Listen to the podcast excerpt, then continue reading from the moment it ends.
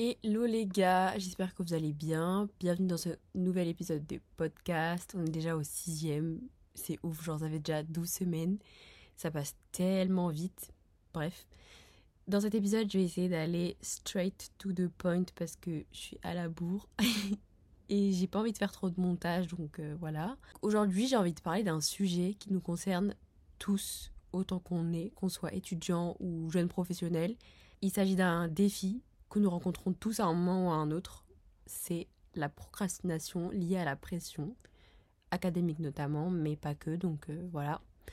En effet, ces obstacles peuvent se présenter à tout le monde l'année et malheureusement, nous y avons quasiment tous le droit. Je pense que vous savez que c'était ou c'est bientôt la période des partiels, des oraux ou des rendus de grands projets pour beaucoup d'entre nous. Et avec l'arrivée des, des beaux jours, vraiment on a envie de tout profiter du soleil, de cette nouvelle atmosphère en fait. Sortir, s'amuser, manger en terrasse, machin. Bref, vraiment tout sauf de s'enfermer dans nos révisions et nos devoirs. Mais malheureusement, nous sommes un peu forcés à le faire à cause de nos envies ou notre besoin de réussir, ça dépend pour certains, bref.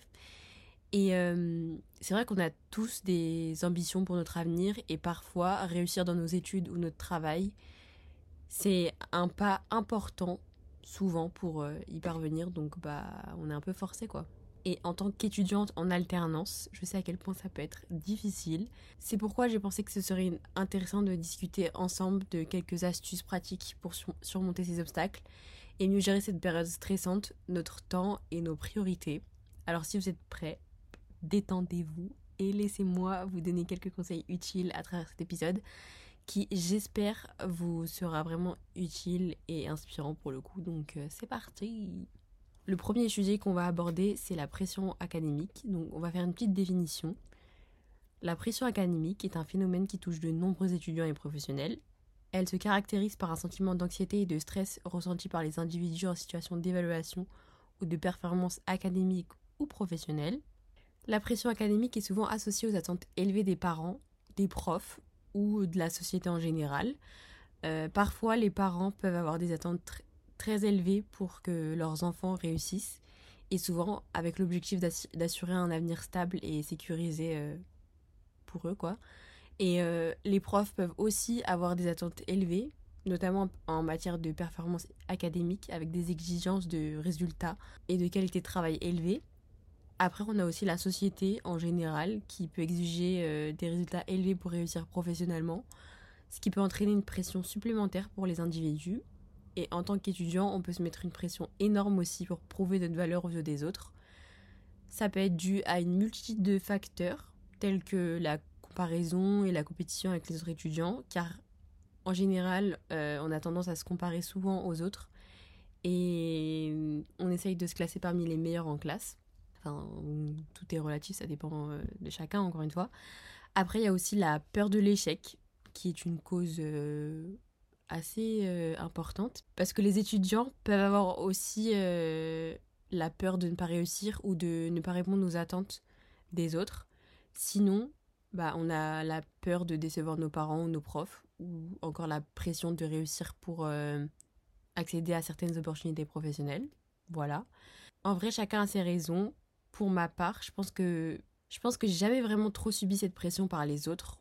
Au contraire, je pense que c'était surtout moi qui pouvais me la mettre parfois, euh, mais ça n'a jamais été vraiment excessif. C'était plus un challenge, mais c'est vrai qu'avoir des bonnes notes, c'était grave important pour moi. Surtout pour une certaine raison que j'ai que oula. surtout pour une certaine raison que j'ai réalisée en 2022. Je crois après avoir lu ou entendu, je crois que c'est un je sais plus si c'était un live ou un podcast, un live TikTok, je crois. Je sais plus, bref. Mais après avoir entendu des gens parler de ça, euh, bah ça m'a fait tilt en fait. En gros, pour moi, ramener des bonnes notes, c'était comme dire à mes parents, je vous aime. C'est peut-être bizarre dit comme ça, mais c'était un moyen d'exprimer mon amour pour eux en les rendant fiers.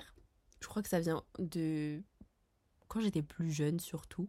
En gros, je vous explique. Quand j'étais vraiment petite, déjà j'étais fille unique, donc j'avais toute l'attention sur moi et j'ai toujours été entourée de personnes plus grandes, plus âgées, que ce soit des membres de ma famille ou des amis de mes parents. Mais du coup, à chaque fois, on m'apprenait des trucs, quoi. Genre à 5 ans, je pouvais avoir des discussions, mais des vraies discussions avec des gens qui en avaient 25. Mais du coup, très souvent, quand je revoyais ces gens-là, je me challengeais pour euh, leur montrer que j'avais retenu ce qu'on m'avait appris. D'ailleurs, j'ai su apprendre à lire et à écrire très vite grâce à toutes ces personnes-là. J'étais grave en avance, on va dire, comparé aux autres en maternelle. J'ai failli sauter plusieurs classes, mais pour plusieurs raisons, j'ai préféré ne pas le faire. Bref, je me rappelle d'une fois où euh, il y avait une de mes tantes qui m'avait fait apprendre et réciter une poésie. Et vraiment, pendant des mois, je pense vraiment pendant plusieurs mois, je l'ai pas lâché avec ça. Enfin, quand je la revoyais, bah, je récitais les poésies qu'elle m'avait, la poésie qu'elle m'avait appris, apprise. mais vraiment pendant très longtemps, à chaque fois que je la voyais, je lui disais ah, bref. Et c'était hilarant, mais voilà, à force, quand je voyais que ça plaisait, qu'on était fier de moi ou genre qu'on était choqué, euh, vous voyez, quand on est enfant et qu'on voit que on fait quelque chose qui plaît, et bah souvent on a tendance à se dire bah waouh, c'est trop bien, euh, faut que je continue quoi. Et donc, euh, bah, ouais, on a toujours envie d'être au max. Et donc, moi, quand j'étais plus jeune, c'était hyper gratifiant. Enfin, en fait, vous voyez, surtout quand on est jeune, c'est hyper gratifiant. Donc, je me suis un peu construite sur le fait qu'avoir des bonnes notes, ça rendait heureux mon entourage. Et j'ai pu à certains moments mettre une petite pression ou alors faire des choix pour garantir un certain niveau, comme prendre telle ou telle option. J'ai pris euh, par exemple euh, enfin, LV3 italien, section euro anglais et tout. Ou même avoir fait le choix de faire allemand plutôt anglais. Ça c'était un peu. C'était pas, pas un choix euh, par pression, enfin pour me dire que voilà, mais en fait tous ces choix-là ont conditionné le fait que je savais qu'en faisant ces choix, je pouvais potentiellement avoir des meilleures mentions au bac ou au brevet, machin. Parce que du coup, bah, j'étais dans des classe qui apprenait plein de trucs spécifiques et tout. Donc, enfin, vous voyez la synergie d'une classe, genre, enfin, ça dépend aussi dans quelle filière t'es. Je sais qu'en S, c'est surtout la concurrence, mais en ES et tout, on était grave en train de s'aider, et à se pousser vers le haut. Donc, je savais qu'en faisant, en faisant le choix de prendre certaines options au lycée, j'avais plus de chances d'obtenir une mention très bien. Et même si c'était pas la plus grande motivation en général, c'était parce que je voulais apprendre l'italien, je voulais renforcer mes bases en anglais, bref. Et bah, euh, c'était des choses euh, pertinentes, quoi. Voilà. Après, je pense que je pourrais jamais me forcer à faire un truc que j'aime pas. Vraiment, no way. Genre, c'est pas possible, pas concevable. Parce que, oui, c'est important de réaliser que la pression qu'on se met à soi-même peut être tout aussi dommageable que la pression, la pression euh, extérieure. À cause de ça, euh, on peut avoir de nombreux problèmes parce que vraiment la pression en général ça peut conduire à une augmentation du stress, de l'anxiété. Ça peut entraîner une perte d'estime de soi et une faible confiance en soi. Enfin, surtout quand on n'atteint pas les objectifs qu'on s'est fixés. Donc euh, voilà. Et vraiment, ça, qu'est-ce que ça peut être dur. Genre. Euh, en fait, c'est limite pire que quand c'est ça vient d'une autre euh, d'un autre problème le fait de se dire que à cause de nous bah on n'a pas réussi à faire un truc bref c'est grave dur parce que c'est vrai qu'en plus de tout ça la pression académique peut avoir des conséquences négatives du coup sur notre santé mentale et combien d'étudiants peuvent souffrir de stress d'anxiété de dépression ou d'insomnie aujourd'hui? On ne se compte plus c'est ouf donc voilà heureusement, comme dans tout problème, il y a des solutions et il existe des moyens pratiques pour gérer la pression académique. Tout d'abord, je dirais que si vous sentez que la pression est trop forte et que vous n'êtes pas en mesure de gérer ça tout seul, vraiment si ça devient trop difficile, c'est important d'en parler autour de vous, à un ami, à un conseiller ou à un professionnel de la santé mentale pour obtenir euh, un soutien émotionnel et des conseils sur la gestion du stress. Vraiment ça, c'est très important, il ne faut pas négliger. Ensuite, je dirais que pour gérer cette pression que l'on s'impose, il est important de se concentrer sur soi-même et ses propres objectifs plutôt que de se comparer aux autres. Ensuite, il est essentiel d'établir des objectifs réalisables et de travailler régulièrement pour les atteindre, plutôt que de se concentrer uniquement sur les résultats finaux. Ça, je vous en ai un peu parlé dans l'épisode précédent, mais vraiment les objectifs, faites-en des smart, comme ça vous, vous êtes parés, quoi. Et euh, comme j'ai pu aussi l'évoquer dans d'autres épisodes, je sais plus c'est lesquels, mais il faut célébrer ses réussites et ne pas se laisser décourager par les échecs. Ça, c'est super important. Enfin, je dirais qu'il est primordial de prendre du temps pour soi, de pratiquer des activités relaxantes, d'apprendre à dire non, vraiment non, aux engagements supplémentaires et à se donner le temps de se détendre et de se ressourcer régulièrement. Voilà, ça c'est super important pour gérer euh, la pression, euh, le stress l'angoisse. en tout cas, c'est mes conseils. Si vous en avez d'autres, n'hésitez pas à les, à les partager. J'ai un peu du mal là aujourd'hui. Bref, on passe à la suite. Rappelez-vous que la pression académique peut provenir de sources externes et internes et qu'il est essentiel de trouver des moyens efficaces de les gérer pour éviter d'avoir des répercussions négatives sur sa santé mentale et son bien-être. Cependant, il est souvent plus facile à dire qu'à faire et beaucoup d'étudiants ont tendance à procrastiner lorsqu'ils font face à une forte pression académique. C'est ce que je disais un peu plus tôt et c'est aussi parfois mon cas. Et donc dans la prochaine partie de cet épisode, on va parler et discuter des raisons pour lesquelles nous procrastinons et des moyens euh, efficaces pour y faire face. Donc c'est parti. Déjà, on va aussi faire une définition comme dans la partie 1. La procrastination, c'est un comportement d'évitement qui consiste à remettre à plus tard une tâche que l'on doit accomplir, même si on sait que cette tâche est importante ou urgente. Et cela peut causer du stress et de l'anxiété, ainsi que des conséquences négatives sur notre vie pro et perso. Cependant, cependant, c'est important de noter que la procrastination n'est pas vraiment synonyme de flemme. Et ouais. Elle est peut-être le résultat de différents facteurs tels que la peur de l'échec, le perfectionnisme, le manque de motivation ou d'organisation. Voilà, il y a plusieurs résultats possibles. Je dirais même que parfois, la procrastination existe parce qu'on associe notre valeur en tant qu'individu, en tant qu'être humain, au résultat de la tâche qu'on doit accomplir je vais un peu plus détailler ce point après, mais par exemple, c'est comme si le fait d'avoir un 18 à un contrôle, ça faisait de nous un big boss. Alors que si on avait un 8, on serait des gros nazes. Sauf que parfois, obtenir ce 8, c'est super compliqué. Notamment si on a le pire des correcteurs, ça devient très tendu. Et ainsi, parfois, pour éviter d'être déçu du résultat, eh ben, on peut attendre longtemps avant de se lancer pour avoir une, une autre excuse que notre valeur qui permettrait de justifier le résultat et le 8 qu'on a obtenu pour qu'on n'a pas eu 18. Voilà, grosso modo, c'est un peu ça l'hypothèse, l'idée que j'ai, mais bref, rentrons dans le vif du sujet. Déjà, personnellement, j'ai décidé d'aborder la procrastination liée à la pression académique parce que c'est celle dont je suis le plus sujette en ce moment. Mais il faut se dire que la procrastination peut toucher tous les domaines, que ce soit répondre à des messages, aller à la salle de sport ou accomplir d'autres tâches comme le fait de faire ses devoirs. En fait, aussi bien les sujets avec que ceux sans délai ou date butoir. Comme pour la pression académique, il y a plusieurs facteurs qui expliquent ce comportement. Les recherches menées par des psychologues tels que le docteur Ferrari, docteur Pichil, Jenny Devonshire et Neil Fior, Fiore, je sais pas comment on prononce. Désolée, j'ai un peu retrouvé ma voix hein, depuis la dernière fois, mais je galère à faire cet épisode. Bref, je disais, ces différents spécialistes, euh, chercheurs, psychologues ont identifié différents types de procrastinateurs et de procrastination. Par exemple, certaines personnes peuvent procrastiner en raison de leur perfectionnisme, alors que d'autres peuvent éviter les tâches qui ne sont pas immédiatement gratifiantes. Toutes celles, on n'a pas euh, une bonne note ou, euh, je sais pas moi, une félicitation.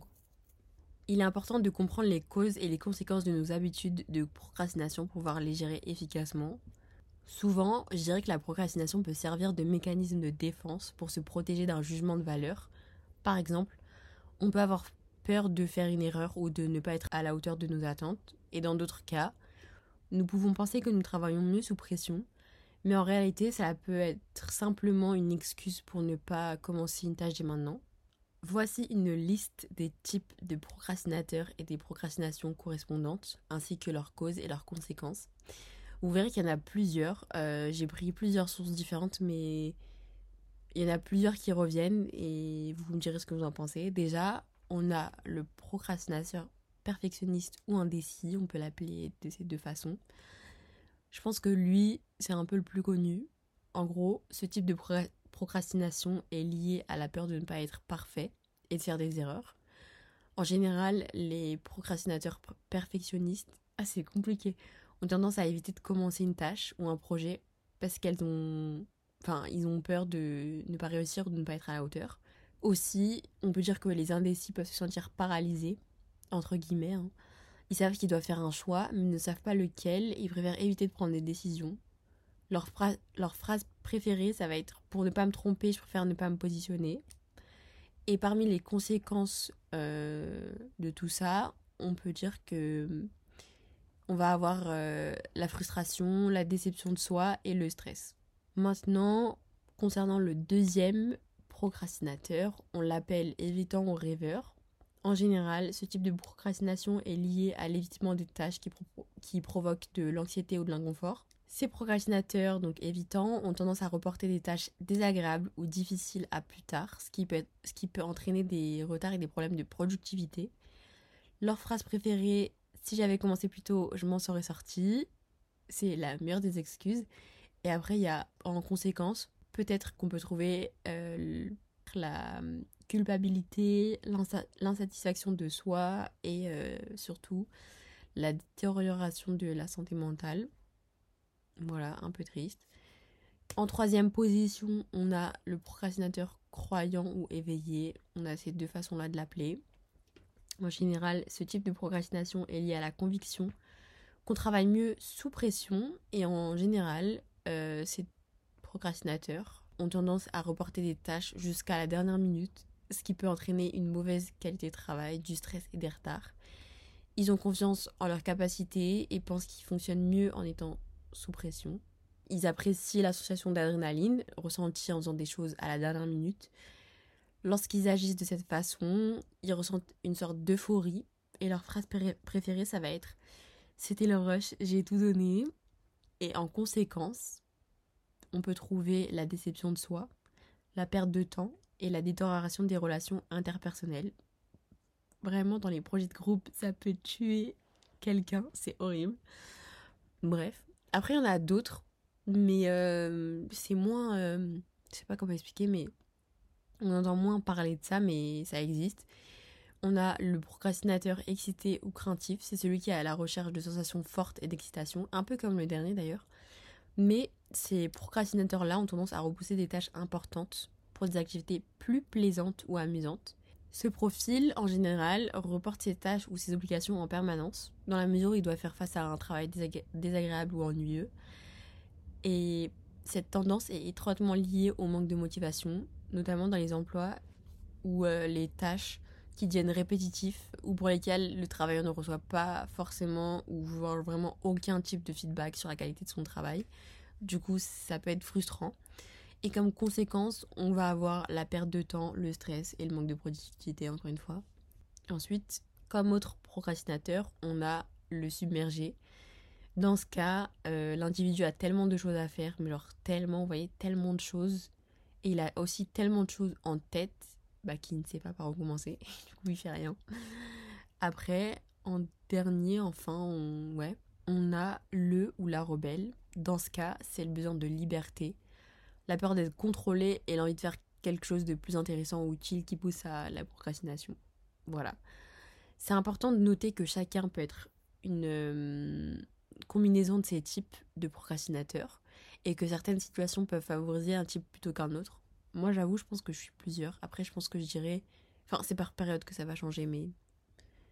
Parfois, je suis perfectionniste, parfois, je suis. Je travaille mis sous pression. Ou alors parfois c'est euh, vraiment... Euh, en fait, ouais, c'est... J'ai, je préfère euh, me trouver une excuse en me disant que bah, si j'avais commencé plus tôt, je m'en serais ressortie plutôt que... Enfin, parce que des fois, j'ai trop d'idées et je me dis, je sais pas lesquelles choisir. Donc, si j'attends un petit peu, peut-être que ça va émerger, vous voyez, dormir pour trouver une idée ou bref. Voilà.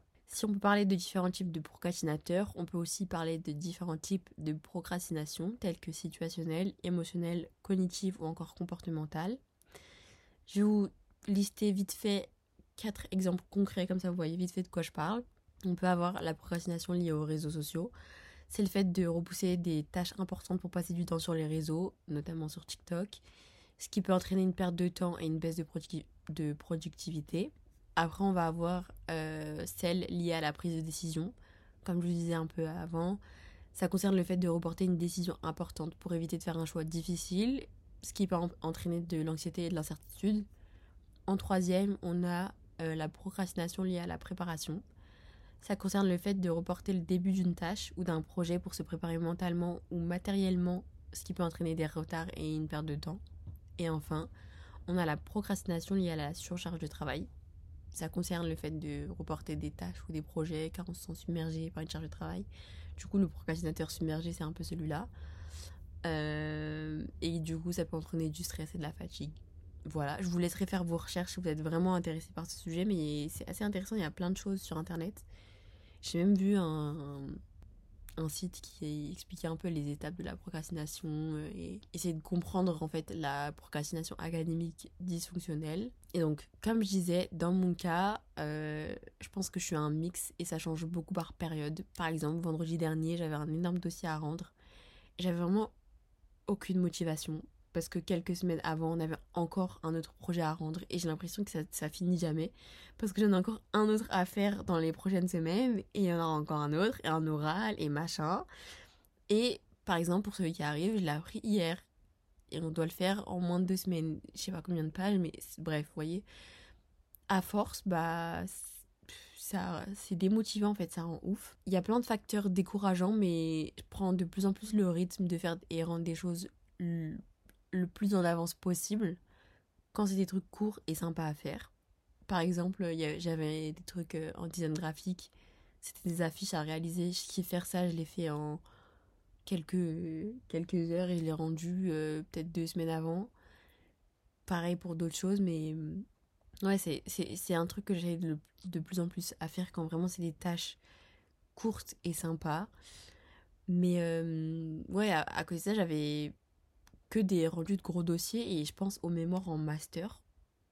Vraiment, je pense que ça, tous les, ouais, les gros dossiers, je pense que ça peut être une grosse source de démotivation. Ou, je sais pas, les examens, les, les partiels, etc. Ça peut être vraiment euh, angoissant pour certains. Enfin, surtout si le, le sujet il n'est pas intéressant et si t'as mille trucs à faire à côté. Donc, euh, pas compliqué, pas très facile tout ça, mais bon, on va y arriver, on est des battants. Voilà, j'ai même quelques conseils pour vous aider. Donc passons maintenant à la partie conseils pratiques pour gérer la procrastination. En premier, je vous dirais de décomposer chaque tâche en étapes réalisables. Vraiment retenez, décomposer chaque tâche en étapes réalisables et travailler sur chacune d'entre elles une par une. Le fait de faire ça, déjà ça va vous aérer l'esprit et vous allez gagner du temps. Ensuite, vous pouvez rendre la tâche plus amusante pour vous motiver. Par exemple, euh, en la transformant en défi ou en, ou en un jeu. Le fait de faire des, des quiz, par exemple, ça peut vous aider si vous avez des choses importantes à apprendre par cœur. Enfin, voilà. Aussi, fixez-vous des récompenses pour chaque étape accomplie ou chaque tâche terminée. Ça peut être, euh, je sais pas, euh, en récompense, ça peut être une balade au bord d'un lac. Ça peut être vous acheter euh, un petit cadeau à la fin, euh, bref, une récompense que vous jugez euh, nécessaire pour, pour les tâches, enfin, pour le côté méritant en fait de votre effort. Donc voilà. Après, j'ai des questions un peu plus sur la gestion du temps. On va avoir la règle des deux minutes. En gros, ça consiste en commencer une tâche difficile en la divisant en actions de deux minutes. Par exemple, comme je disais plus tôt, décortiquer une grosse tâche en quelques petites tâches, et ben ça peut être des tâches qui vont durer max deux minutes.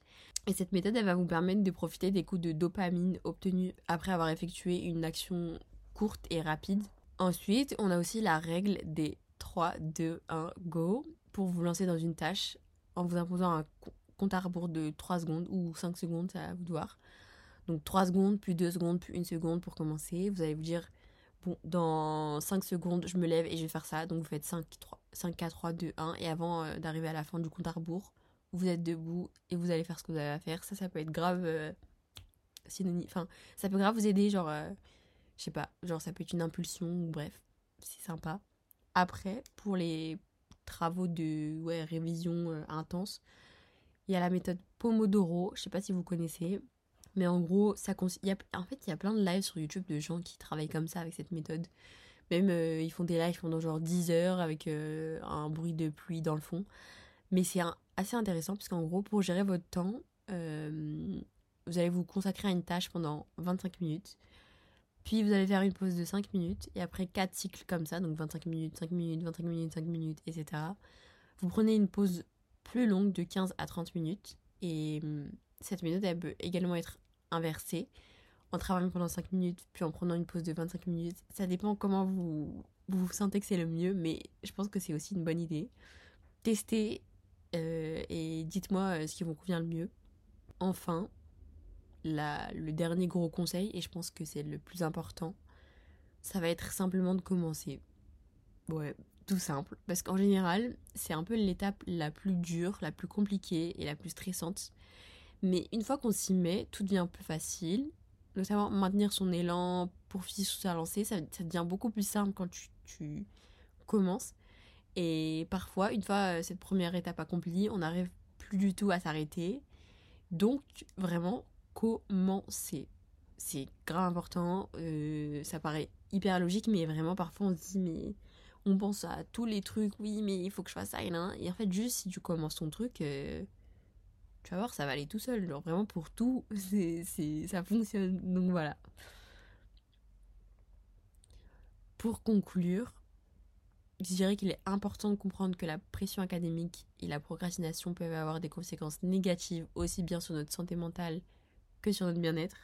Mais cependant, en reconnaissant les causes et en utilisant des stratégies de gestion efficaces, il est possible de surmonter ces défis et de réussir dans ses études ou dans sa vie pro.